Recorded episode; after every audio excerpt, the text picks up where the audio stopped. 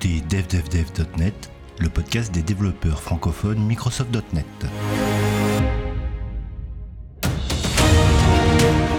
Bien, et bien, bienvenue dans ce 41e épisode de DevDevDev.net. Euh, on retrouve aujourd'hui nos camarades qu'on avait vus au mois de, c'était au mois de novembre, si je ne m'abuse. Donc, euh, nous avons Bruno Boucard. Bonjour. Bonjour Richard. Bonjour Laurent. Et bonjour Rui. Ah bah tu spoil ceux qui sont là encore. Donc euh, ancien Microsoft Team, Microsoft MVP depuis 14 ans, gérant de la société 42 Skills. Alors je sais pas si tu dis 42 Skills ou 42 Skills. Ouais bah ça c'est comme tu veux, c'est la même chose. Hein. Nous avons également Rui Carvalho. Bonjour. Bonjour à tous. Euh, coach technique, accompagnateur pour les sociétés et fondateur de la conférence Ncraft.io doit être en pleine, euh, en pleine préparation, là, euh, c'est pour bientôt, non?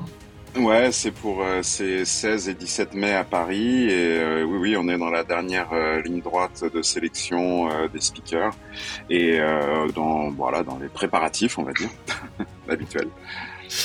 Et pour m'accompagner pour, pour interviewer ces, ces, deux experts dans le domaine qui nous intéresse aujourd'hui, j'ai Laurent Campé, bonjour. Bonjour, salut tout le monde. Euh, Microsoft MVP depuis 2003, catégorie développeur technologie, team leader et distinguished solution architect chez Innoveo. Alors aujourd'hui, on va parler de, pour faire dans la, dans la suite du euh, euh Software Craftsmanship euh, qu'on avait vu en mois de, de, novembre, on va parler de DDD.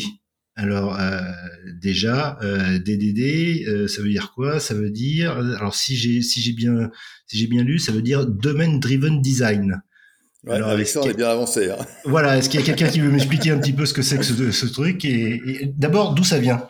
Alors, euh, bah écoute, euh, ça vient d'un gars euh, qui était passionné, enfin qui était, qui est toujours, hein, il n'est pas parlé au passé, qui est passionné de sémantique. Je tiens les propos de l'auteur lui-même, Eric Evans, et que même en tant que jeune développeur, il a taraudé la personne qui jouait le rôle du PO, de l'expert du domaine pour avoir des, des, explications, des choses plus explicites, parce que ça a toujours été en lui. Et ça, c'est sa marque de fabrique. Euh, après, euh, Eric, il est l'auteur d'un ouvrage qu'on appelle le Blue Book, parce qu'il est bleu, avec mhm. euh, célèbre tableau de Kandinsky dessus, euh, et qui l'a écrit en 2003, mais qui est sorti en 2004, euh, avec une préface de Martin Fowler. Donc euh, pour l'époque, faut se remettre euh, à cette époque. Hein, Martin Fowler, c'est quelqu'un qui a commis pas mal d'ouvrages, euh, notamment sur le refactoring, hein, qui, est, qui, est, qui, est, devenu un standard. Et euh, donc, je pense que Eric euh, était ravi d'avoir cette, euh, cette préface.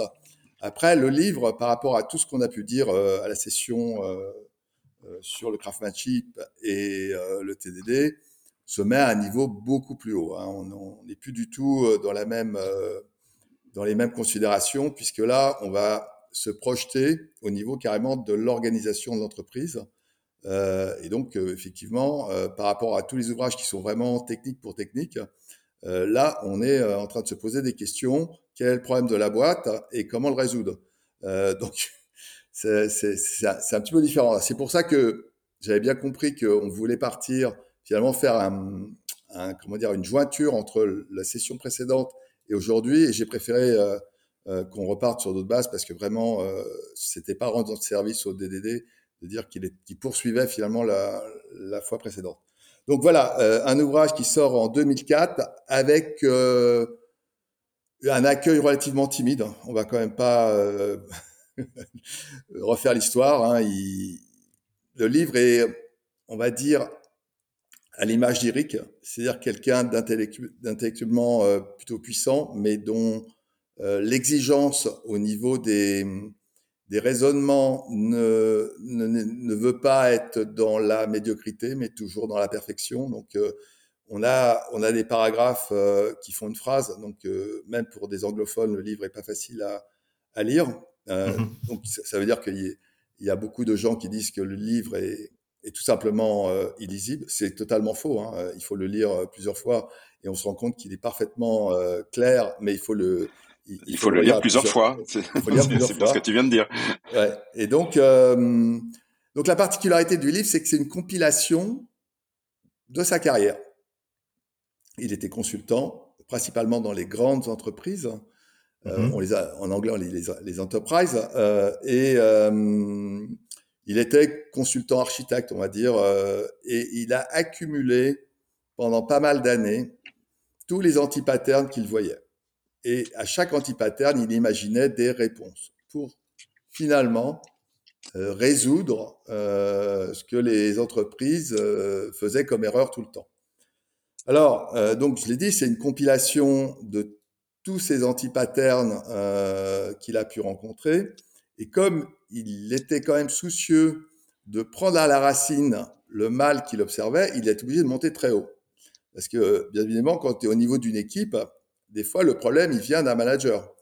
Ou il vient du manager du manager. Donc, euh, c'est un peu le, souci. Donc, il a, défini finalement euh, quelque chose qui embrasse à la fois qu'il appelle le côté stratégique, donc euh, l'organisation, et le côté tactique, euh, qui est plus le côté code.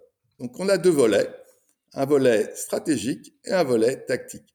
Alors bien évidemment, c'est le stratégique qui pilote euh, le tactique, hein, parce que la partie stratégique finalement, c'est comprendre pourquoi on doit faire quelque chose, où est le, la problématique en fait dans l'entreprise. Et si l'entreprise a un, un, une problématique métier importante, bah, comment la qualifier Comment organiser la boîte pour qu'elle y arrive dans les bonnes conditions et finalement que le produit qui soit construit rencontre son marché et comme c'est généralement un marché concurrentiel, que le produit prenne une longueur d'avance. Donc on est aux États-Unis, hein, on n'est mmh pas en Europe. Le but, c'est quand même de faire du pognon. C'est un peu le, la trame générale de. Si, si, on lit en diagonale le, le, domaine driven design, on comprend quand même que on fait tout pour qu'on réussisse et qu'on taille des croupières aux gens qui, sont sur le même segment de marché que nous. Alors, attends, il y a, y a, un point qui est important. Si, si, si je comprends bien, le, le, domaine design, euh, ce n'est pas du tout une approche euh, technique, c'est plutôt une approche organisationnelle. C'est les deux. C'est les deux parce qu'en fait, euh, on va. J'ai pas mal mis sur LinkedIn des images où je présente une sorte d'entonnoir, funnel en anglais. Donc l'entonnoir, c'est tout en haut, c'est la, la partie organisationnelle qu'on embrasse pour comprendre comment la découper et où trouver le trésor. Le mhm. trésor, c'est le corps domaine. Donc on, on, on fait une cartographie et on qualifie, puisque Eric est passionné de mots, donc il met une sémantique sur chacune des parties. Là, il dit, ça, c'est un, sous-domaine de support. Ça, c'est un sous-domaine générique. Ça, c'est un sous-domaine de cœur. Enfin, le cœur, c'est là où, il, faut, il faut travailler. Donc, cette, cette manière de, de, de faire une cartographie de l'organisation est déjà, une, pour l'époque, quelque chose de très intéressant, puisque il arrive à trouver une sémantique sur chaque partie de l'entreprise qui fait quelque chose. Alors, quand je dis euh, support, générique euh, et, et, corps domaine, bah, il faut imaginer l'entreprise, bien évidemment. Euh, ça peut être une entreprise qui fait de la comptabilité ou qui vend un e-commerce. Il peut y avoir plein de choses. Donc, dans l'e-commerce, il peut y avoir une partie corps. Donc, euh, si on prend, alors on prend tout le temps l'exemple, je vais le prendre parce qu'il est simple et on l'utilise tout le temps, de Amazon. Euh, sur la partie euh, e-commerce de Amazon, on, on, voit bien qu'il euh, y a des choses qui, qui sont intéressantes puisqu'on nous attire sur des produits bien précis, suivant notre fréquentation. Donc peut-être que le cœur domaine de d'Amazon, finalement, c'est la partie qui nous propose, en fonction de notre profil, notre âge, euh, puisqu'ils ont, ils ont tout ça, puisqu'on s'inscrit dessus, et, et, qui, et, qui, et qui, nous, qui nous fait acheter des produits. Euh, mais si on regarde encore Amazon en tant que boîte, c'est aussi une boîte qui fait du hosting de services. Donc ça, on voit bien que la boîte, elle a deux corps domaines. Le fait de, de proposer des services pour qu'on hoste euh, nos applications, puis euh, l'autre, la partie e-commerce. Donc, d'ailleurs, dans e-commerce, on va avoir le marketing, on va avoir la comptabilité, on va avoir plein de choses. Mais la comptabilité, on peut pas dire que c'est quelque chose qui est différenciant. Tout le monde a besoin d'une compta. Donc là, on, on dira peut-être que c'est un truc qu'on va acheter sur étagère. Donc, euh, c'est générique. Par contre, tout ce qui va tourner euh, sur le corps domaine, il, fallait, il aura besoin d'être supporté par d'autres sous-domaines qui vont, qui vont l'aider à, à performer. Il, y a, il, y a, Rui, qui, euh, qui, piétine depuis tout à l'heure. Là. Oh, non, non, non, non, je, non, non, non, moi, j'adore, euh, j'adore écouter Bruno. Euh, mais euh, juste peut-être pour revenir à ta, à, à ta question initiale, Richard, euh, parce que je pense qu'effectivement, il y a, il y, a, il y a une certaine mystification autour de ça. C'est-à-dire que beaucoup de gens, beaucoup de développeurs arrivent au DDD par le code. C'est-à-dire qu'à un moment donné, on est en train de lire un article technique sur une implémentation, sur une architecture sur quelque chose, et puis on voit quelqu'un qui parle de DDD euh, et puis de concepts liés au DDD ou euh, de, enfin certains mots clés issus du DDD euh, sont dans ces articles-là, dans ces présentations-là, et puis on, on vient par là. Mais clairement, c'est comme l'a souligné Bruno, je pense qu'il est important de distinguer ça, c'est-à-dire que ce qu'on voit, ce qu'on, cette approche de d'architecture DDD ou truc ou une chose comme ça qu'on peut lire parfois, euh, ce n'est pas le DDD, c'est c'est un petit bout de quelque chose qui représente une implémentation liée à cette manière de faire. Le DDD, comme le disait Bruno, c'est quelque chose qui est beaucoup plus large et finalement la partie euh, architecture, code, etc., c'est la partie implémentation, la partie qu'on range dans la partie tactique. Euh, et, et, faire cette distinction-là, c'est très important. Il n'y a pas de euh, maintenant je vais faire. Euh, euh avant, je faisais euh, du code version version couche à l'ancienne. maintenant, je vais faire du code DDD non, c'est pas c'est pas vraiment ça. C'est-à-dire que d'abord il faut entrer dans une pratique effectivement euh, avoir toute cette logique et ce, et ce travail autour de comprendre le domaine, etc. Mais on va on, on, va en discuter un petit peu plus tard. Toute cette partie liée au métier et à l'interaction entre les gens et à la définition d'un langage commun, etc. Et finalement, effectivement, il y a y a un certain nombre de, de patterns qui sont liés à ça au niveau architecture et code, mais si on si on, on regarde juste, euh, je prends un template où il y a le ou de d'architecture de, code dans lequel il y a marqué DDD et que je prends ça comme une recette de cuisine et j'essaie de remplir les gaps euh, pour mettre mon code, ça n'a aucun intérêt en fait parce ah que ça amène énormément de complexité et si on n'a pas le bénéfice d'avoir bien rangé les choses, euh, bien euh, séparé les domaines, bien utiliser le bon langage, bien interagir avec les gens du métier, etc., on ramène une complexité inutile inutile sans aucun bénéfice en fait. Donc c'est, enfin, faire cette distinction là dès le départ, je pense que c'est une base qu'il faut poser tout de suite pour pour bien pour euh, pour bien distinguer les choses. Le DDD, c'est une manière de travailler euh, qui est beaucoup plus large que le code, euh, qui est vraiment lié à la fois à l'ex qui vient de l'expression du besoin jusqu'à l'interaction entre les équipes, l'architecture et évidemment l'implémentation du code pour finir, que juste une petite que juste une manière d'organiser ou de structurer son code avec un certain nombre de, de, de règles. Bien faire cette différence-là parce que c'est vraiment très important. Alors, je repasse la main à, à, Bruno. je voudrais dire quand même quelque chose, c'est que si on fait tout ça au niveau de l'organisation, c'est pour finalement faire du code à la fin. Ça, c'est quand même très important de le comprendre parce que Eric est un développeur. Hein, c'est pas, il l'a dit à plusieurs reprises parce que des fois je lui disais mais est-ce que finalement, le code est quelque chose que tu as oublié. non, non, non, moi, ce qui m'intéresse, c'est que le code soit bien fait au final. Et effectivement, pourquoi on prend tout cet effort au début pour bien organiser les choses? Parce que les humains ont le chic pour faire en sorte que les organisations soient des territoires de pouvoir. En gros, plus j'ai de gens sous mes pieds, plus je gagne de pognon. Peu importe si la surface euh, fonctionnel de mes responsabilités et au croisé de plusieurs domaines, j'en ai rien à péter. Moi, ce qui compte, c'est que je gagne plus d'argent. Et donc, Eric, conscient de ça, il a décliné ce qu'on appelle euh, des, relations entre les différents euh, pouvoirs pour mettre en avant les anti-patterns et, et, dire finalement, euh, cette équipe-là, euh, elle est, elle est euh, comment dire, euh, conformiste.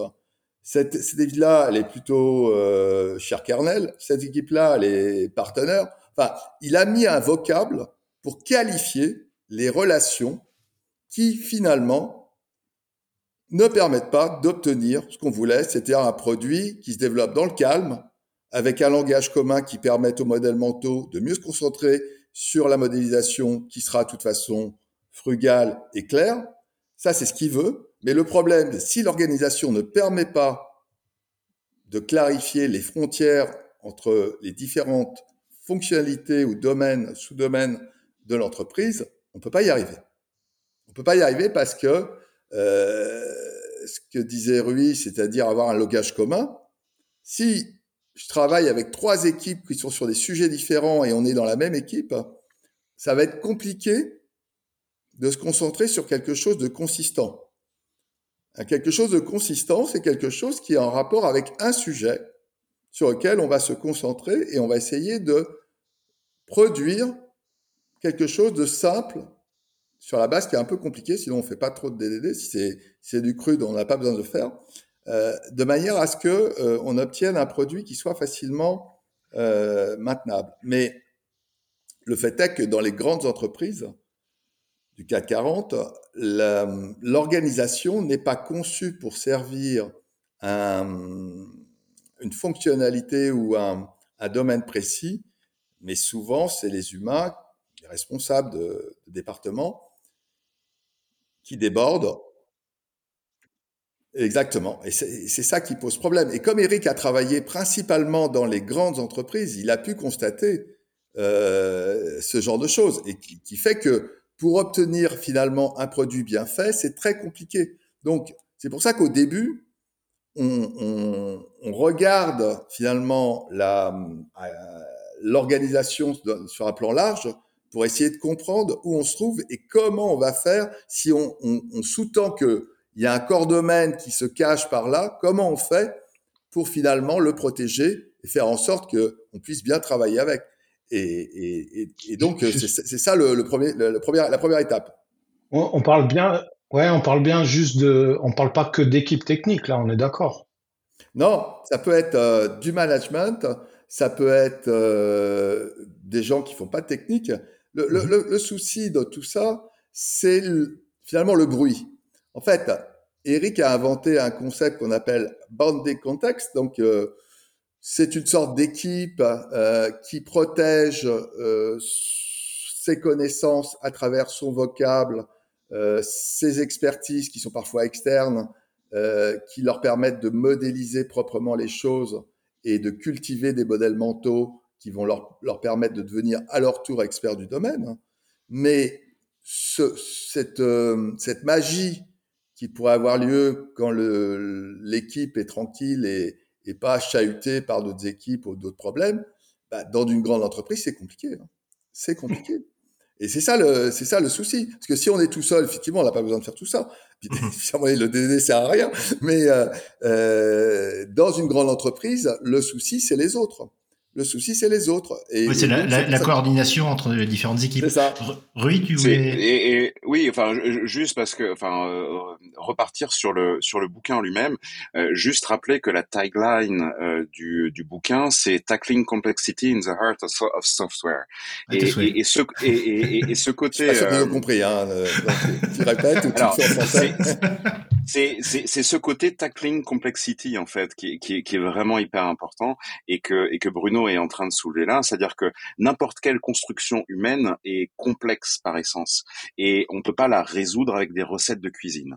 Et, et ça, c'est vraiment important parce que les, les, les entreprises aujourd'hui, elles fonctionnent avec des recettes de cuisine, principalement parce que les managers aiment bien des recettes de cuisine et euh, les consultants aime bien les conseils, aime bien les, les, recettes de cuisine aussi. Quand je parle de recettes de cuisine, c'est des frameworks, des choses comme ça, euh, où on dit bon bah voilà, bah pour résoudre ce truc-là, il suffit d'appliquer la recette A, pap, pap, pap, et on déroule, et, et, et, tout est fait comme ça dans dans les grandes structures. Or, n'importe quelle construction humaine est complexe euh, par essence, c'est-à-dire que il y a euh, des choses qui sont imbriquées euh, entre elles, on ne sait pas vraiment deviner un résultat à partir d'un état actuel on ne sait pas, euh, on n'est pas capable de, de, prédire en fait que si j'ai un état A et que euh, j'applique euh, un certain nombre d'actions, que je vais me retrouver dans un état B. Euh, c'est extrêmement complexe. On, ne peut pas prédire ça la plupart du temps. Ah, il y, a, y a un certain nombre de choses qu'on n'est pas capable de savoir a priori.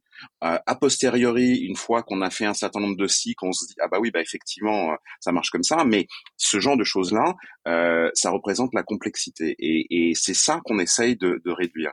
Et toute l'organisation et tous les patterns euh, que, que, que, soulevait Bruno euh, par rapport à ça sont justement liés pour dire bah comme sachant que euh, ne faisant pas abstraction de cette complexité euh, comme comme ça l'est comme ça l'est actuellement dans la plupart des entreprises euh, où on a encore une fois tendance à utiliser des recettes de cuisine prenons en compte cette complexité là voyons comment est-ce qu'on peut mieux organiser les choses dès la racine en faire essayer d'enfermer ça dans des petites bulles histoire d'isoler parce que la complexité elle est quand même un petit peu moins complexe à partir du moment où on a des choses plus petites et plus isolées les unes des autres.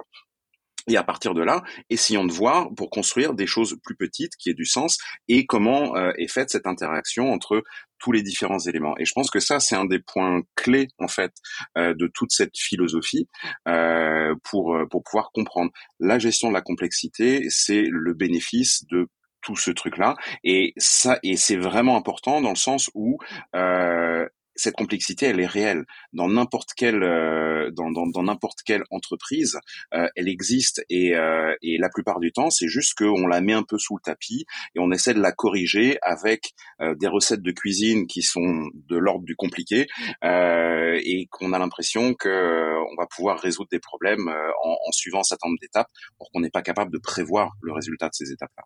Et, et cette partie-là est extrêmement importante. Et puis, je, moi, j'ajouterais juste, euh, juste une chose. Euh, il y a aussi souvent, enfin, moi, j'ai souvent eu ce, ce cas-là avec euh, quand on discute avec le métier, c'est que le métier découvre lui-même le métier au fur et à mesure que l'on que l'on part dans le développement d'une application. Et donc, on lui demande d'exprimer ses besoins. Euh, et, et, et, avoir un, un, recul, enfin un avis extérieur, le permet de découvrir des, des, des problématiques que le, métier qui croyait tout savoir ne, découvre lui-même. Tout à fait.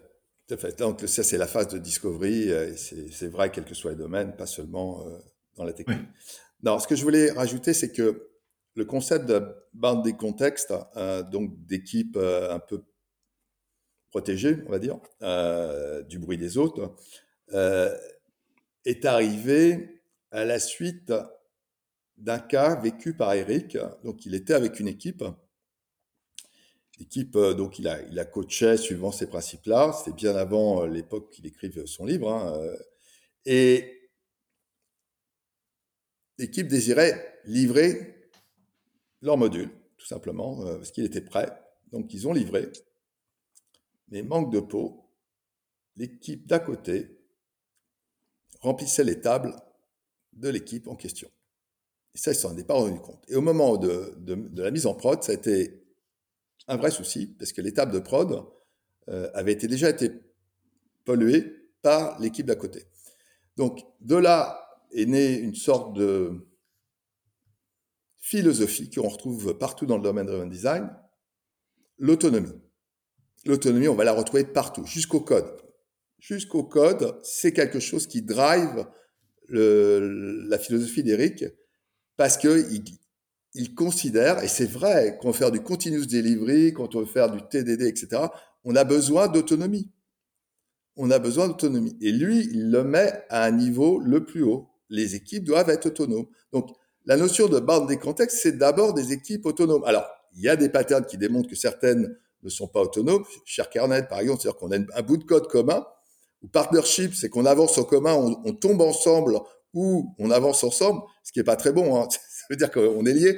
Euh, donc, on voit bien que cette notion d'autonomie, alors on pourrait peut-être la retrouver aussi avec la notion de microservice, mais je ne vais pas rentrer là-dedans parce qu'il y a eu beaucoup de, de, de, ah, de mauvaises compréhensions autour des DD et, des microservices. Mais ce que je veux dire, que c'est important de comprendre que quand on parle de DDD, on, on parle sans le savoir d'autonomie. L'autonomie est jusqu'au code. Ça, c'est très important. Donc, l'origine des body contextes, ça vient d'un échec. Et on apprend toujours de ses erreurs. Et donc, euh, Eric a inventé ce concept pour plus, jamais que ça arrive. Voilà. Donc, j'ai cité tout à l'heure des situations d'équipe euh, qui n'étaient pas canoniques pour euh, pratiquer le domaine driven design parfaitement, parce qu'il est lui, est parfaitement conscient que ça arrive. Par exemple, il y a un des patterns, c'est euh, separate way, c'est-à-dire que jamais les équipes travailleront ensemble. Par by design, elles ne peuvent pas séparer. Ou on parle de la, grosse boule de boue, big ball of mud. Ça veut dire que là, la situation, elle est tellement chaotique, c'est un legacy terrible que on ne pourra pas, on pourra pas s'en sortir.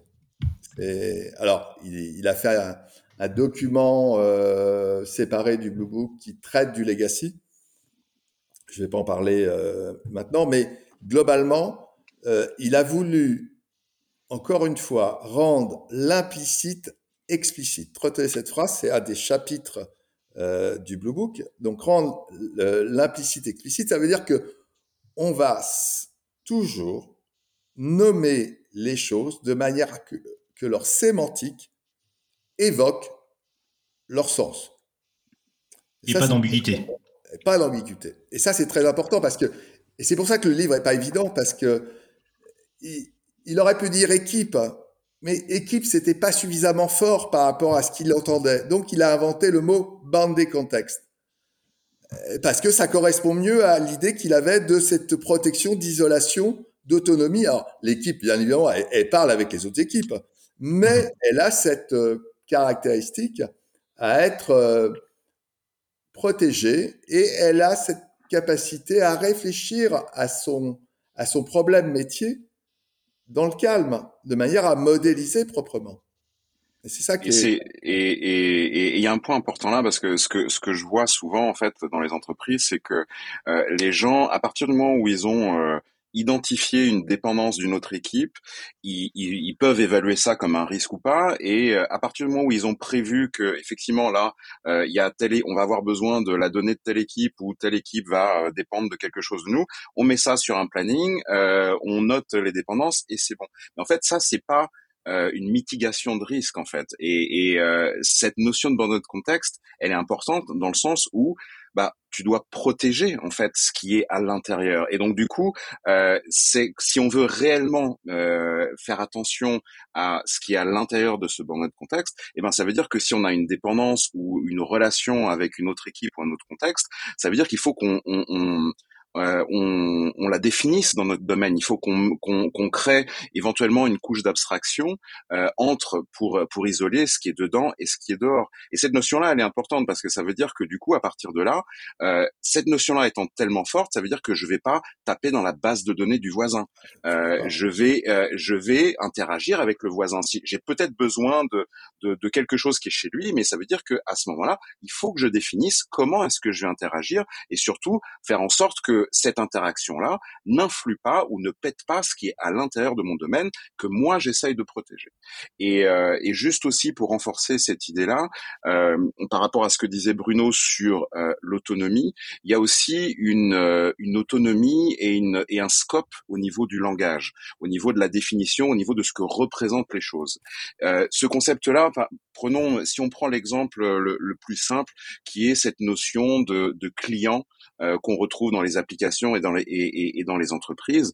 Euh, moi, souvent, ce que j'ai vu par le passé euh, dans, dans, les boîtes, c'est qu'on se retrouve avec une tout dans la même base de données, une grosse table client qui fait avec 300 avec 300 colonnes à l'intérieur et dans laquelle toutes les applications de la boîte tapent parce que c'est le client. Le client.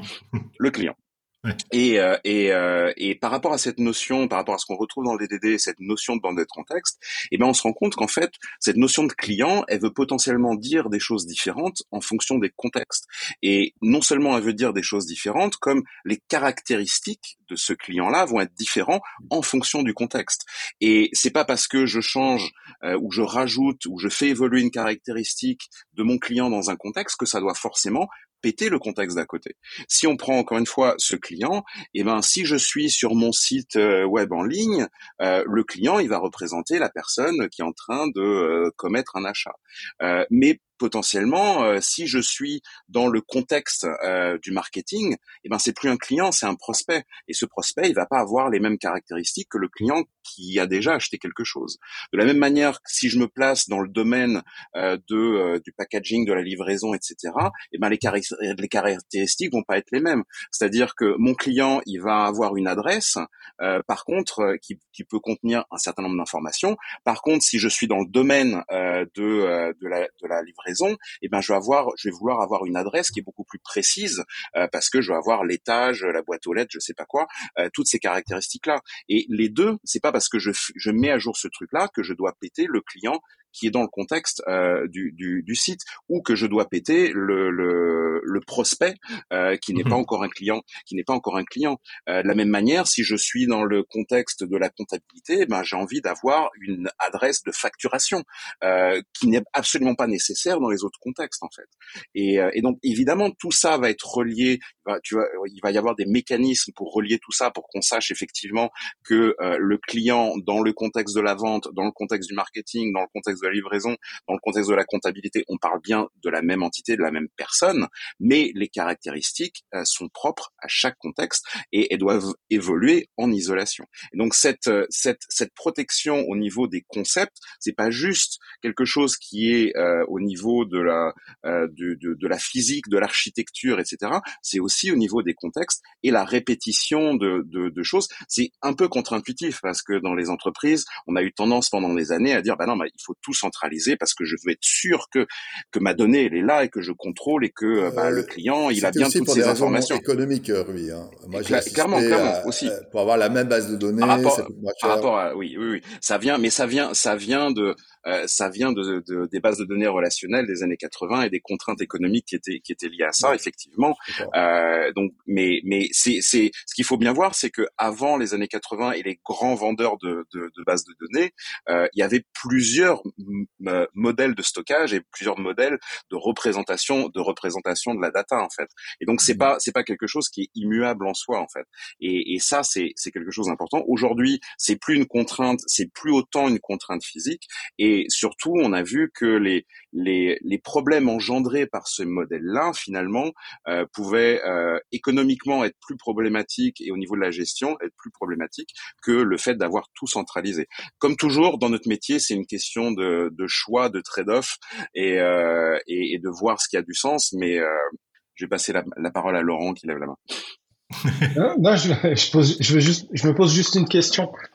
Euh, quand on parle justement de ce langage ubiquitaire euh, qui, est, partagé, est-ce que c'est, j'imagine, avant moi je voyais ça comme quelque chose qui est partagé dans, toute l'entreprise, enfin toutes les équipes qui sont, euh, mais là j'ai l'impression de, après vous avoir écouté, qu'il y a déjà un langage ubiquitaire dans un dans un contexte, dans, dans une équipe. Déjà, on va parler peut-être d'un client comme tu le disais d'une certaine façon. Dans une autre équipe, on va parler du client d'une autre façon. Attends, ouais, j'ai précisé.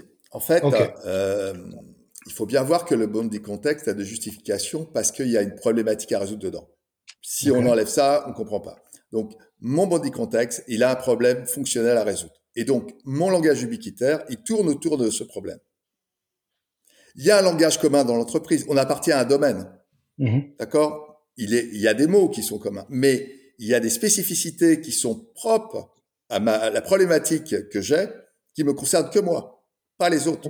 D'accord. On, va rester dans le domaine, par exemple, de, l'exemple d'Amazon, où effectivement il y, a le, site web où, on fait les achats, il y a la, partie, il y a la partie livraison où, c'est aussi un autre, un autre domaine. Oui, bien euh, sûr. Mais, ce qu'a dit Rui, c'est important parce que euh, c'est vrai que pendant des années, les entreprises ont eu tendance à rationaliser les coûts en mettant tout au même endroit. Bon, depuis, euh, on va dire depuis le NoSQL, peut-être que ça, ça, a aidé à séparer les choses. Euh, mais ce qui est important de dire, c'est que c'est de revenir à notre petit cerveau, en fait. Notre petit cerveau, il ne sait pas gérer la complexité. Pas bien. On le sait bien. Donc, on fait du diviser pour régner. Euh, diviser pour régner, c'est les techniques qu'on utilise partout. Même euh, l'armée, elle, utilise ce genre de choses pour euh, faire des plans d'attaque. Donc, euh, nous, quand on est dans, un, dans une entreprise, il est plus facile de découper les fonctionnalités par petits îlots pour se concentrer spécifiquement sur quelque chose qui est peut-être complexe mais petite que de prendre la globalité du truc où à un endroit il y a une complexité plus plus conséquente. Ça c'est ça c'est ça c'est le premier le premier truc. Le deuxième truc c'est que quand on est dans son équipe et que c'est l'équipe cœur qu'on dit corps en anglais. Donc là on est, surveillé de près dans la mesure où on va tirer la valeur de l'entreprise. C'est important. Euh, J'ai expliqué que c'était le pognon qui nous drivait. Et donc, la composition de l'équipe va être aussi spécifique. On va y mettre les gens les plus adroits techniquement aussi. On veut gagner, on veut aller la, sur le marché en, le plus vite possible en ayant le meilleur produit. Donc, ça veut dire que l'équipe qui est euh, dit support ou générique. Bon, générique, ça veut dire en gros, j'ai même pas besoin de développer un produit, je pourrais l'acheter sur le marché, euh, il n'y a pas de différence. Support, c'est-à-dire que l'équipe va me supporter moi, parce que moi, je fais le cœur du truc, mais j'ai besoin de, de, données, j'ai besoin euh, d'informations qui viennent de d'autres services, donc j'ai besoin des autres dans mon, mon cœur domaine. Mais les autres ont aussi un modèle, mais un modèle peut, peut sans doute moins complexe que le, le corps domaine. Ce qui veut dire que quand moi je suis à la comptabilité, par exemple, et que ma comptabilité, elle n'est pas générique, pour des raisons peut-être fiscales, j'en sais rien. Euh, j'ai vu ça, hein, des boîtes qui avaient des, des, des, des, fiscalités un peu à part euh, pour la fin de l'année, par exemple. Je vois que les gens sourient, ils connaissent ce que je veux dire. Euh, bien évidemment, euh, si on prend l'exemple euh, du client ou bon, du client, par exemple, le client au niveau de la compta, euh, la manière dont on va le traiter, c'est peut-être pas la même chose euh, en termes de complexité quand je vais faire du, une sorte de euh, de machine learning sur le, les types de clients, par exemple, euh, où je vais essayer de trouver finalement euh, les, bouquins ou la nourriture maintenant, parce que Amazon fait de tout, hein, ça fait bien, longtemps qu'ils font, ils font, plus que des bouquins. Euh, Là, on voit bien que c'est un peu plus complexe que la simple comptabilité. Mais par contre, j'ai un modèle euh, au niveau de la compta, ça c'est sûr. Mais c'est un modèle plus connu, peut-être plus simple, mais mon langage spécifique sera celui de ma comptabilité au regard du langage commun de l'entreprise. Donc, euh, et donc, finalement, est-ce que dans la comptabilité en général, je ne peux pas avoir plusieurs bandes des contextes? Eh, ben oui, je peux. Si j'ai par exemple quelque chose qui est un petit peu différent, mais qui appartient à la compta, on va appartenir au sous-domaine compta, mais on aura euh, deux équipes euh, dont l'une va, va traiter une partie spécifique de la comptabilité. Donc l'idée de d'Eric, c'est finalement d'isoler les choses, driver par une problématique. Et si la problématique est suffisamment soutenue, bah, ça justifie euh, dans, dans, dans, le, dans, le, dans, le, même sous-domaine d'avoir euh, deux bandes des contextes euh, qui se parlent, mais qui font pas exactement la même chose. Donc ça, ça c'est très important hein, parce que euh, à partir de là, on peut descendre sur la technique. Et à partir de là, on peut commencer à parler de, de technique, pas avant. Ok. On, va faire juste une, petite pause et puis après on va parler sur justement bah, comment on met, on met tout ça en œuvre. Euh, on se retrouve tout de suite.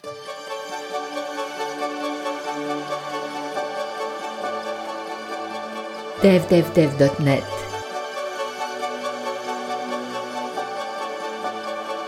Richard Clark. Oui, donc euh, je voulais euh, qu'on qu continue. Donc au, au, niveau de la de la mise en œuvre justement, donc on, on a bien compris, on a ces boundary contexts qui permettent d'isoler la complexité de, au, au, sein de l'entreprise. Euh, après, j'aimerais qu'on rentre un petit peu plus dans le dans le dans du, dans du concret au niveau de la, de la mise en œuvre. Il y a, j'allais dire, un petit peu comme euh, dans, dans la, la méthode agile, des, des concepts qui, qui, existent. Et notamment, j'ai vu que vous parliez de euh, d'event storming. Alors non, non, non, attends, attends. Euh, ah ouais. storming, c'est quelque chose qui fait partie principalement... Il raconte n'importe quoi celui-là. non, non, non, non, c'est n'importe quoi. Euh, L'event storming est arrivé après le livre, euh, le Blue Book. Et il vient euh, réduire et, et, le risque et, l'aspect chronophage qu'il y avait dans le livre d'Eric qui consistait en fait à découvrir le domaine à travers des interviews. Et Il faut juste Bruno, juste Bruno, faire un pas en arrière.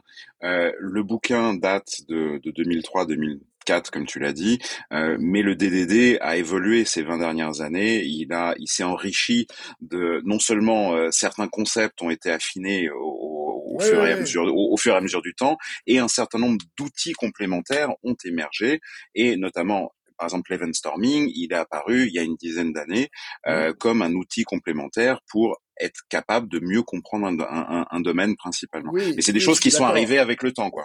Oui, oui. Alors, je, loin de moi de dire que l'event storming n'est pas une, très belle chose. Hein. Je, je, pratique euh, régulièrement en entreprise, mais en fait, je pense que c'est pas la peine de complexifier tout de suite euh, le nombre de termes. Euh, je préférais en parler à la fin pour dire voilà où ça s'inscrit dans le DDD, qu'est-ce que ça apporte et, et, quel usage on peut en faire en dehors de DDD aussi. Euh, parce que les modes formés, on peut les utiliser euh, dans, pour plein de raisons. Euh, donc, non, par rapport à ce qu'on a dit, on a dit bon, ben voilà, on a essayé d'arranger l'entreprise de manière que chacun soit focusé sur un, sous-domaine, une sous-fonctionnalité associée à une problématique dédiée, avec un vocable qui, résout, ou que, du moins qui parle de la problématique qui est propre à son bon contexte. Maintenant, on, fait un pas en avant, on est dans l'équipe cœur. Euh, comment l'équipe cœur euh, s'organise pour créer euh, le, code associé à ça? Alors là, on tombe encore dans une myriade euh, d'approches et de, vocables qui est très spécifique à Eric. Hein. il a réinventé pas mal de mots. Il a parfois emprunté des, noms à, d'autres, notamment le value object, on va, on va expliquer tout à l'heure ce que c'est. mais globalement, on reste dans la même philosophie d'autonomie. Tout ce qui va être décliné sur le plan technique, c'est de l'autonomie. Bah, tout simplement, pour rester avec cette logique, diviser pour régner, c'est bien mieux que de se retrouver avec un, plat de spaghettis, on n'arrive pas à s'en sortir. Donc, la partie technique se divise en deux parties. On a d'un côté la caisse à outils et de l'autre ce qu'on appelle le modèle Driven Design. Euh, donc, euh, le modèle Driven Design comprend la boîte outils, mais aussi une approche de modélisation. Alors, cette approche, euh, bah, c'est un peu ce que je vais faire bientôt pour la boîte d'Alberto. Là, on va faire un workshop basé sur cette partie-là, parce que c'est la partie la moins, la moins structurée du bouquin. elle est, on va dire, plus évasive dans la manière de faire. C'est une approche. Et donc, comme c'est une approche, c'est moins facile à dire petit 1, petit 2, petit 3, puisque tout s'entrelace. Et expliquer un truc qui s'entrelace facilement, c'est pas, pas évident. Globalement, je vais prendre euh, d'abord le temps de vous dire ce qu'il y a déjà dans la boîte à outils. Parce que ça, les développeurs de tout poil, c'est la première chose qu'ils parlent, c'est de la boîte à outils. Donc, la boîte à outils est décrit comment structurer le code de manière à ce qu'il soit autonome le premier élément d'autonomie qu'on trouve sur la partie tactique, c'est ce qu'on appelle l'agrégat, le truc qui est une sorte de cluster, donc une collection de choses avec une racine qui permettent de transactionner les changements euh, de, classe à suite à un événement métier. Donc, on ne l'a pas dit beaucoup, mais entre euh, les body contextes, il arrive des événements métiers à travers des appels REST, etc., qui sont traduits dans le code et qui ont un impact au niveau de, votre agrégat ou de vos agrégats. Donc, l'agrégat est le premier élément puisque c'est l'élément qui porte ce qu'on appelle une entité. Donc, une entité, chez Eric, c'est quelque chose qui change, qui a un cycle de vie. Donc, il y a un état. Peut-être, Bruno, tu peux, enfin, ce que ce que tu viens de dire, euh, c'est c'est il y a un point important, euh, c'est cette notion d'événement, c'est-à-dire que toujours dans cette dans cette optique euh, d'être autonome et indépendant, bien évidemment, si on est dans une vision où quelque chose émet euh, un événement, je suis beaucoup moins dépendant que si j'appelle directement euh, le truc bizarre chez le voisin, quoi. Et, et cette notion-là, elle est, elle est très importante et elle a une influence sur le design des solutions et sur les architectures qu'on peut imaginer derrière, qui est, qui est, qui est très important aussi. Alors, l'agrégat, donc, euh, c'est le, une, une, euh, un cluster de classes dont la racine, euh, c'est l'agrégat racine, qui contient à la fois des types qui euh, se modifient parce qu'il y a un état, et, là on, arrive sur l'autre euh, l'autre animal de l'agrégat qui est le value object. Donc le value object, c'est quelque chose qui n'a pas d'état, qui est immuable, qui ne change jamais et qui euh, porte une règle métier aussi. Et c'est ça la grande force. C'est-à-dire qu'on peut avoir des objets qui ne changent pas d'état, mais qui ont un comportement métier. Bien évidemment, les entités ont aussi des, comportements métiers, sinon euh, il n'y aurait, pas de sens. Donc, cette logique d'agrégat, elle est clé puisque cet agrégat est en fait un conteneur de la modélisation métier qu'on va faire plus tard c'est là la plupart des développeurs s'arrêtent à la boîte à outils, ils se disent, bah voilà, avec la boîte à outils, je fais du DD. Non, zéro. On a juste fait l'enveloppe qui contient les choses qu'on doit faire après.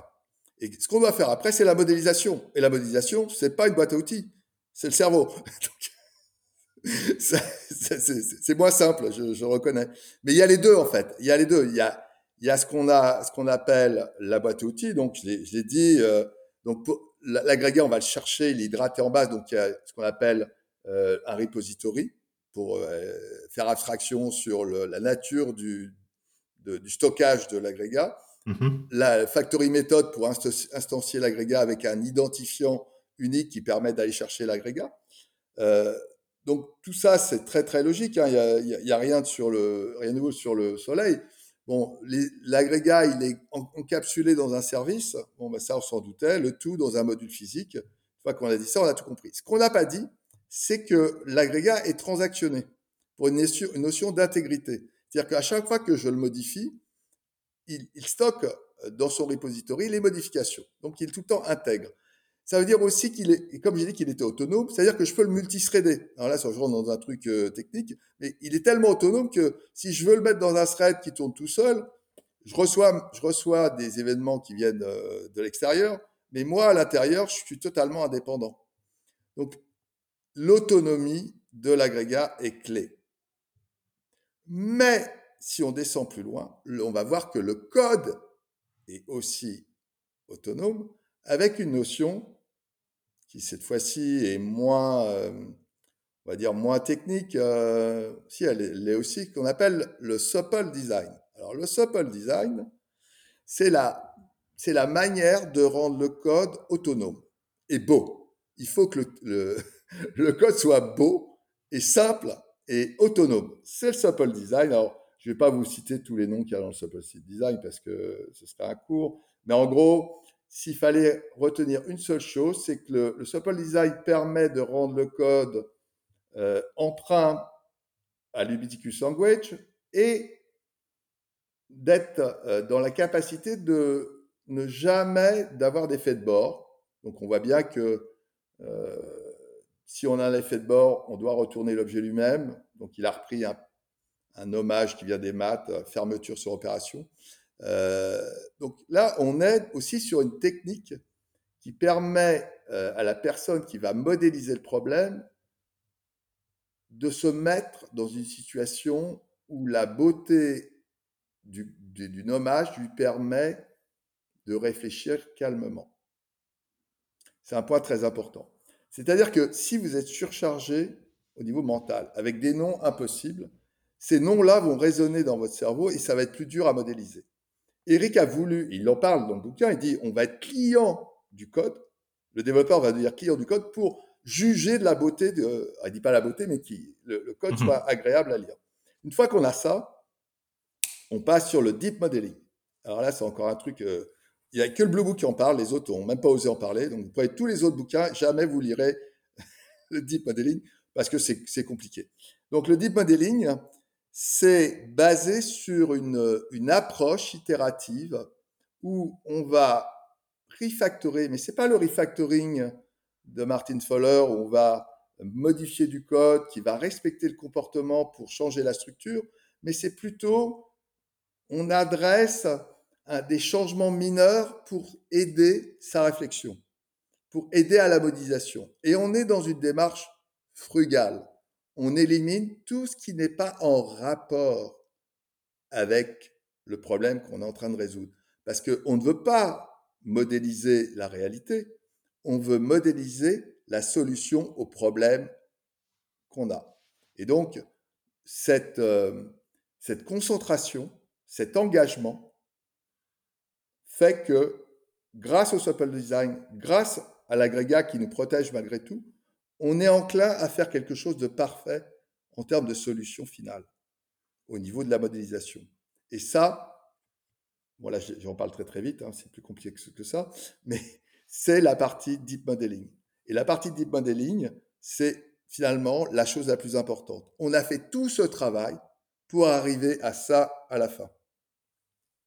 Bah, je pense qu'on a tous été dans le cas où, euh, où, on, a, on a fait une, dire, une première approche euh, sur, euh, sur un développement et puis on, on, repart pratiquement de, de, de zéro et, et, on arrive à quelque chose où, où à la fin on finit par être fier de ce qu'on qu'on produit quoi parce que c'est simple et on comprend bien ce qui se passe quoi.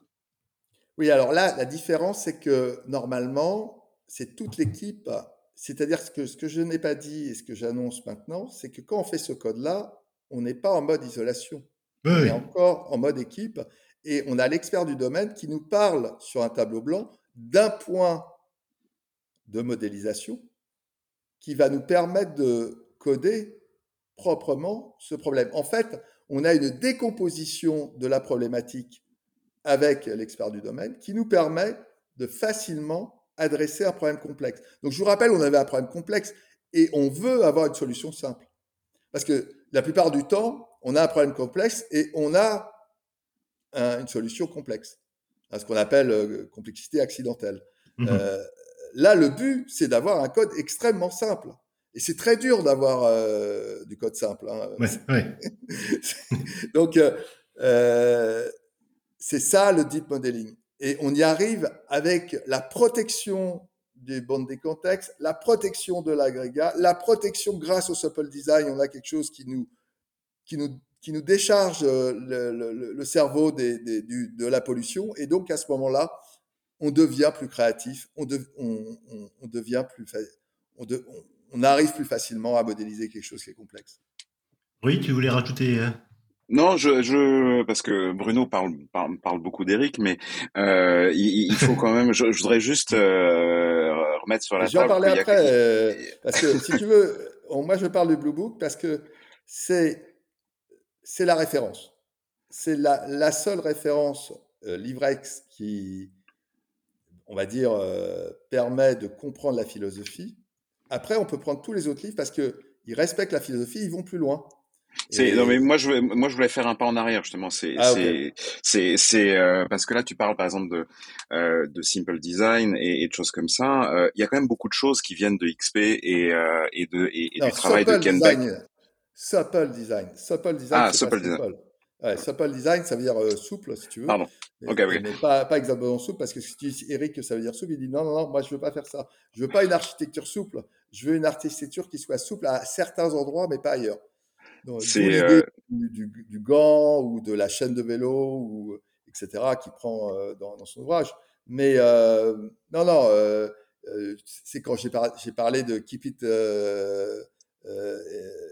keep it stupide, simple et stupide, Kiss. Mais ouais, le, le, Kiss est super dur à obtenir. On en parle dans le craft, hein, mais euh, c'est mais même mais, mais, même si tu enfin juste juste par rapport à tout ça enfin et effectivement enfin le, le, la, partie design la partie euh, interaction avec euh, avec avec l'expert du domaine la partie métaphore aussi c'était des concepts qui étaient présents dans XP donc évidemment c'était ça n'a rien à voir en, en termes de d'aboutissement et de et de et de dimension que ce que tu peux retrouver dans dans le DDD mais historiquement, euh, je pense que ça a quand même un impact non négligeable euh, sur et, et, la et, et, et, la relation, elle est, elle est, elle est quand même importante. Juste, voilà, juste ça, ça me paraissait important de replacer ça dans le contexte euh, parce que il y a, y a, y a quand même un travail qui a été fait avant tout ça et aussi de la même manière, euh, le, tout ça apparaît au niveau de ces années-là euh, avec le refactoring, avec euh, autant de, de Fowler, de Kenbeck, etc.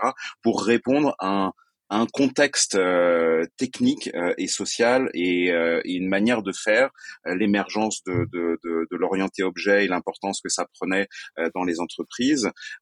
tout ça a été fait en relation à un en réaction à un contexte de, de l'époque. Et euh, je pense que c'est important pour comprendre un petit peu comment tout ça émerge aussi. Ah bah, euh, tout se construit sur la base euh, des choses qui ont, venu, qui, ont, qui ont, été faites avant. Non, là, Eric va plus loin puisqu'il parle même du sommeil. Il, disent, il dit, par exemple, dans de, de la modélisation, faut pas s'acharner. Euh, allez, allez dormir un peu, revenez dessus. euh, non, mais, c'est écrit textuel, hein, donc. Euh, ouais. Et puis il parle de quelque chose qui fait l'objet d'un chapitre, et d'ailleurs il l'a mis en premier chapitre de la partie 3, qui parle de cette, cette partie de modélisation. C'est ce qu'il appelle la percée, le, le breakthrough. Euh, donc c'est quelque chose qui arrive au moment où il y a l'engagement maximum. C'est-à-dire que vous êtes engagé, euh, les modèles mentaux que vous avez en tête euh, sont de plus en plus clairs, et à un moment donné, vous faites un pas de côté et vous réalisez qu'on est complètement à côté de la plaque. On est, on, il y a de quoi simplifier énormément tout ce qu'on a fait parce que l'expert du domaine était lui-même biaisé.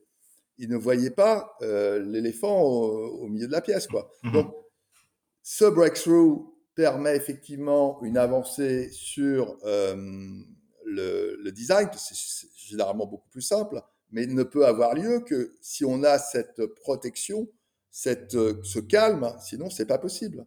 Donc euh, Eric est fasciné par le breakthrough, il me l'a dit, mais ça n'arrive pas tout le temps, hein. des fois il n'y a pas de breakthrough, les, choses étaient correctement analysées de, depuis le départ, mais donc la percée, euh, c'est quelque chose effectivement qui rentre dans cette démarche et je suis d'accord avec toi, Rui, euh, les choses du passé sont essentielles, mais cette implication dans la modélisation et cette description aussi fine de comment modéliser la démarche, etc., Eric l'a décrite euh, à merveille. Donc euh, là-dessus, il n'y a rien à dire, c'est le meilleur. Bien. Euh, bon, je, vois qu'on pourrait parler pendant des heures et des heures du sujet parce que je pense qu'il y, a énormément de choses. Et puis, c'est effectivement, comme vous disiez, c'est pas uniquement de la technique, c'est beaucoup d'organisation, de, de, remise en cause de la part des, des, équipes métiers, d'implication des équipes métiers. Euh, donc, euh, si si on voulait, enfin, si, si j'avais une question à, vous poser, c'est est-ce que, un, est-ce que euh, cette approche domaine, euh, cette approche des DD, est-ce que c'est valable pour n'importe quel type de, de, de projet? Est-ce que c'est valable pour n'importe quel type d'entreprise? Ou euh, euh, parce que ça, j'imagine que ça a un coût qui est, qui est non négligeable. Non, oui, oui. un coût négligeable. Oui, oui, non. Euh, euh, euh, oui. bon, euh, non, mais moi je vais faire une réponse. Je vais faire une réponse plus simple et je pense que Bruno va faire une réponse beaucoup plus complète. Euh, moi je vais te dire, moi je vais te dire, ça dépend en fait. Ah bah, merci. Plus, et, et, et, en plus de ça, t'es pas obligé d'être d'être puriste en fait. C'est-à-dire que même si, moi je pense que les concepts qui sont là-dedans sont valables tout le temps. Maintenant, il y a des contextes euh, et des il y a des, des, des, contextes métiers, des entreprises où ça vaut le coup effectivement de pousser les curseurs au maximum, mais même dans des contextes plus simples où euh, eh ben juste le fait de d'interagir plus avec les experts du domaine, d'isoler les choses euh, correctement, euh, d'avoir un langage commun, enfin il y a, y a un certain nombre de choses qui sont importants et qui pour moi sont, sont des standards en fait que tu peux appliquer partout. Maintenant effectivement si tu veux faire tout, enfin tu, peux très bien avoir des euh, travailler en isolant les contextes euh, sans forcément avoir une implémentation avec les agrégats, avec tout un tout un tas de choses comme ça, par exemple.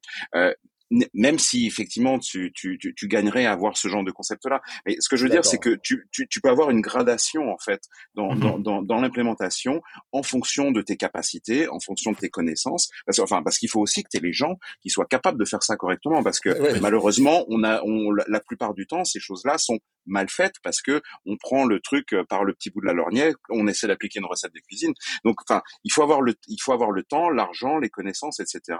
et la nécessité euh, de la complexité de ton domaine, effectivement. C'est pour ça que ces, ces trucs-là aussi, ils apparaissent et ils sont là où c'est le plus utilisé aujourd'hui, ça va être dans la banque et l'assurance, parce que tu as euh, des, des, des, des, besoins, tu as, une certaine complexité euh, du, du domaine, tu as les sous et la nécessité de, de faire du pognon.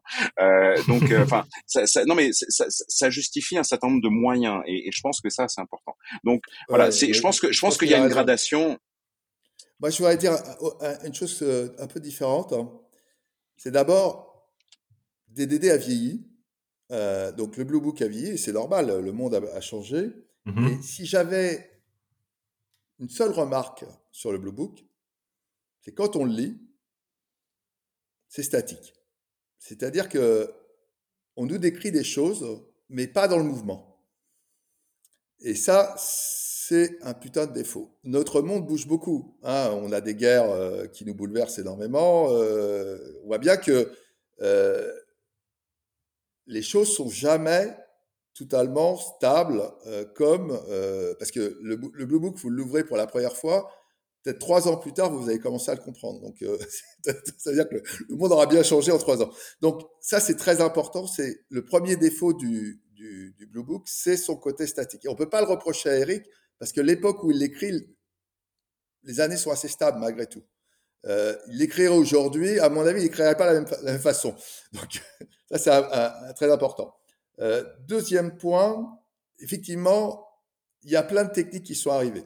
Euh, donc, l'event storming, le premier, l'event storming est, venu faciliter, mais vraiment, ça a apporté une rapidité pour comprendre le domaine comme jamais. Euh, et Eric a salué Alberto en disant euh, vraiment ce que tu as trouvé, c'est vraiment génial parce que ça permet de réunir tout le monde, de comprendre. Allez, en trois heures de temps, on est capable de, de, de, de résoudre euh, six mois de mails et de conversations et à la fin, on n'est même pas sûr d'arriver au même stade. Donc ça, c'est ça, c'est ça, c'est très important. Ça a boosté le DDD. Et d'ailleurs, on peut dire que DDD a commencé à émerger à partir du moment où l'event storming est arrivé. Avant, ça restait insipide. On voyait pas tellement ce que ça voulait dire. Alors, il y a un autre élément, c'est que y a, y a mes copains allemands, là, ils ont inventé une autre technique qui s'appelle le domain storytelling. C'est une autre technique parallèle à, à l'event storming qui est plus euh, sur un workflow où on décrit euh, le métier avec des icônes et qui permettent de, de bien cerner euh, les, les, les, événements métiers et les, et les, et les, les, comment dire, les complexités qu'on a dans, dans, notre parcours. Euh, il faut savoir que je suis aussi dans le product management et je suis pas mal de, Slack où il y a des gens qui font du produit. Ben, les gens du produit utilisent euh, le domaine storytelling aussi pour raconter le métier. Donc pour dire que l'outil domaine storytelling, alors il y a un site, hein, si vous le cherchez, vous pouvez modéliser euh, sur le, sur le, web vos problèmes métiers. On, on, peut aussi parler de Team Topology, ce qui est quand même un élément euh, important, puisque Team Topology s'adresse finalement au changement. En fait, euh, là, il est plus moderne, puisque euh, le but, c'est que on ait des équipes qui euh, soient capables de s'adapter au changement le plus rapidement possible. Euh, donc là, on, on, voit bien que c'est un complément à DD, parce que DD est statique. Eux, ils disent, on va s'adapter au changement de manière à ce que nos équipes avancent le plus vite possible. Donc, ils articulent euh, des patterns entre les équipes, ils fabriquent des, des, équipes qui aident les autres équipes, et ils ont une équipe qui supporte les autres équipes, mais globalement, on est face à l'actualité où ça change beaucoup, et donc qui permettent de, de finalement euh, d'avoir des équipes qui produisent, délivrent rapidement euh, au regard d'événements il faut, qui, il faut, euh, peuvent, qui peuvent arriver. Il faut peut-être, enfin, juste, euh, juste faire une petite remarque sur sur ce truc-là. Euh, Team Topologies est, pas à, à, peu près cinq ans d'existence. Euh, néanmoins, les concepts qui sont en dessous sont très anciens, puisque le, le, le, le concept fondamental qui est derrière Team Topologies, c'est la loi de Conway et euh, qui décrit en fait euh, l'interaction directe entre des groupes humains et les, et les, et les, et les structures de communication de groupes humains et euh, l'architecture qui, qui, euh, qui en découle.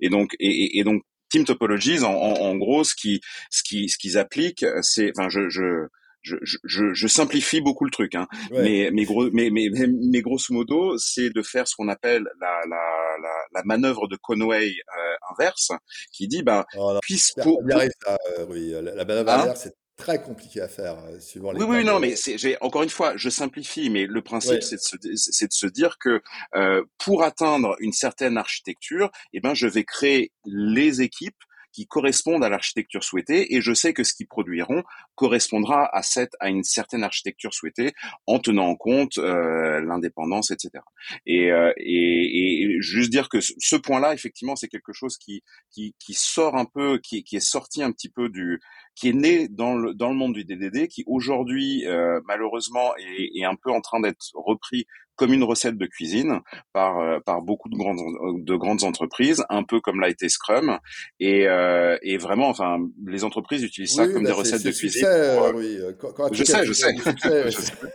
je sais, bien. Et donc le, dernier truc qui est, qui est important, qui, qui, met en avant le changement, c'est oui, parce qu'on arrive à la fin là. la, la, carte de Warley, donc les, les Warley mapping, euh, qui lui met une sorte de timeline. Euh, sur la, la, maturité des choses. Il y a une notion de stratégie avec le climat. Le climat, ça peut être la guerre, hein, qui change totalement la, la, manière de voir les choses. Donc, euh, je ne vais pas rentrer dans les voir les mains, mais c'est pour dire que euh, on a un panel d'outils qui, sur une théorie qui est un peu statique, qui est le, DDD, qui, mis en perspective avec euh, euh, Team Topologies, qui quand même adresse le changement, euh, capacité de s'adapter facilement au changement, la Warley Map qui nous permet de mieux comprendre vers quoi on va par rapport à des changements euh, d'actualité de marché, etc. Notre maturité et notre engagement vis-à-vis d'un produit est-elle possible ou pas en fonction de la, nature de, l'actualité bah, on, voit que finalement, entre 2004 et aujourd'hui, eh ben, on bénéficie quand même d'un outil, d'un outillage qui est certes pas parfait, mais qui est quand même euh, plus adapté à notre actualité. Et donc, euh, ça, ça, veut dire que ça fait une charge mentale élevée. Hein, si se taper type topologie, domain storytelling et event storming, je vous rappelle qu'il y en a trois, hein, des event storming. Ils n'adressent pas la même chose. Big picture. Oui, non, mais attends, on va pas repartir.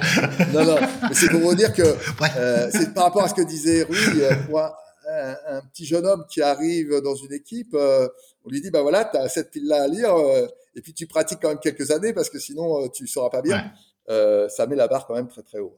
Il y, a, y, a, y, a, quand même, pour des, des équipes qui n'ont jamais travaillé dans ce domaine, un, un accompagnement à avoir. Quoi. Ouais, il faut, il faut quelqu'un qui les ouais, très Clairement, et, et, et, et, tous les trucs que, que Bruno a cités, c'est des choses qui vont, qui sont beaucoup plus larges que euh, l'équipe de développement en fait. Hein. Ah oui, oui, oui. Euh, C'est-à-dire que ça n'a pas de sens de faire un World Map euh, au niveau de l'équipe de développement non, si non, les gens, si les gens au-dessus, euh, parce que c'est pour ces gens-là que tu fais ça en fait. Ça, si, donc, si, si j'ai bien compris, ils sont pas dans le même boundary quoi. Ah, ils sont au-dessus, ils sont au-dessus. Ils englobent tous les, tous, tous les, tous les contextes. ok, bon, bah écoutez, euh, je vous remercie. J'ai mal à la tête, donc je vais prendre un petit peu de cachet d'aspirine pour aller, pour aller me reposer. Eh ben, écoutez, je, je, vous remercie. Vous vouliez rajouter quelque chose? Euh, moi, je vais juste rajouter, puisqu'on parlait de, de, de, team topologies, de domain storytelling, euh, que euh, on a euh, des, des workshops pré-conférences pour mhm. Newcraft où justement il y a une, il y a une formation de domain storytelling et et par, les auteurs, par les auteurs. Et, pas par les auteurs et, et un truc aussi autour de team topologies qui s'appelle Intentional Organizations par Tron et Joao, qui voilà qui, qui, qui aideront à, à, aller dans ce sens-là. voilà, juste mettre cette note-là pour ceux que ça pourrait intéresser de, de découvrir ces activités. Je, je, rajouterai tout ça dans les notes de l'émission si, ouais. si, tu me donnes toutes les, tous, les, tous les liens pour que qu'on puisse les avoir. Comme il fait sa pub chez la mienne. Euh, ouais, vas-y, vas-y. Allez. Au mois de juin, il y aura un training bah, en anglais euh, sur le, la partie deep modeling euh, avec Kenny Bass. ok. Bien, et eh ben écoutez, bah, je, vous, je, vous, remercie et puis merci, bah, à vous. Une... merci à vous. Merci Laurent. Mais... Merci Rui. Merci Richard. Merci à toi Richard. Et à, et à une prochaine fois. Merci, ouais, ciao. Une fois de plus, c'était super intéressant. Cet épisode est maintenant terminé. N'hésitez pas à mettre des étoiles sur votre application de podcast et venez discuter avec nous sur Discord, devdevdev.net slash Discord ou sur X devdevdev.net tout en lettres. En attendant, vous pouvez couper le son et rendez-vous au prochain pull request.